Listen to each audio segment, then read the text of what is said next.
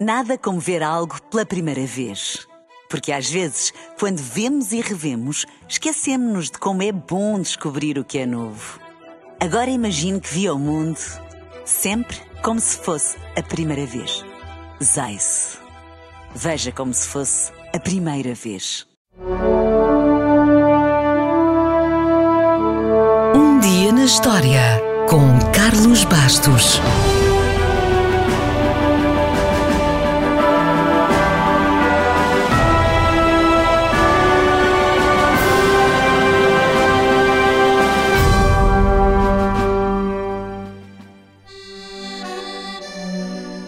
A Torre Eiffel foi inaugurada no dia 31 de março de 1889 e bem merece que lhe cantemos os parabéns.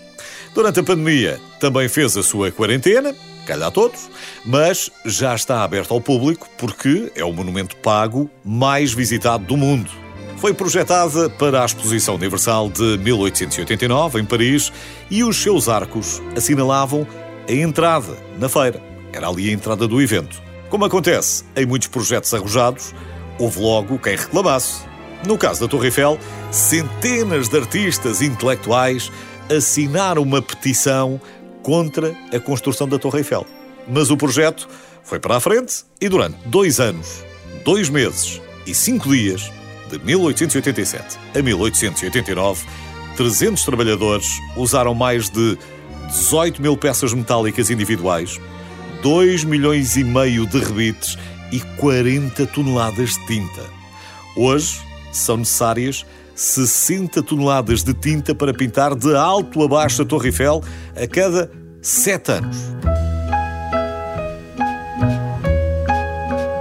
Escusado será dizer que o sucesso foi imediato e durante a exposição universal mais de 2 milhões de pessoas pagaram para subir as suas escadas.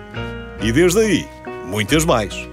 A Torre Eiffel, que não teve logo de início a aprovação do próprio Gustavo Eiffel, ele teve que ser convencido, tornou-se um ícone universal. Apareceu em milhões de fotos e de postais, em filmes, assim que me lembro logo, é do James Bond, documentários, programas, logotipos, selos, chapéus, t-shirts, enfim, em tudo onde desse para colocar as suas linhas. E os portugueses nunca esquecerão que ostentou as suas cores, depois de termos vencido o Europeu de 2016 em França. Lembra-se?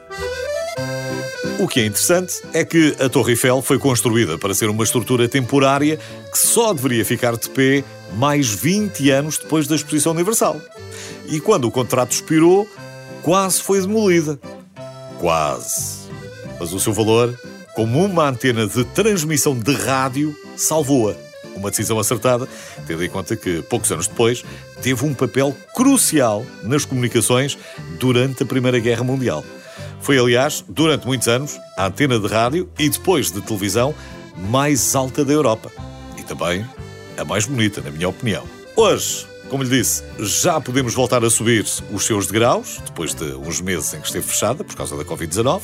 Por isso, começa a fazer planos para uma visita em breve. A Torre Eiffel.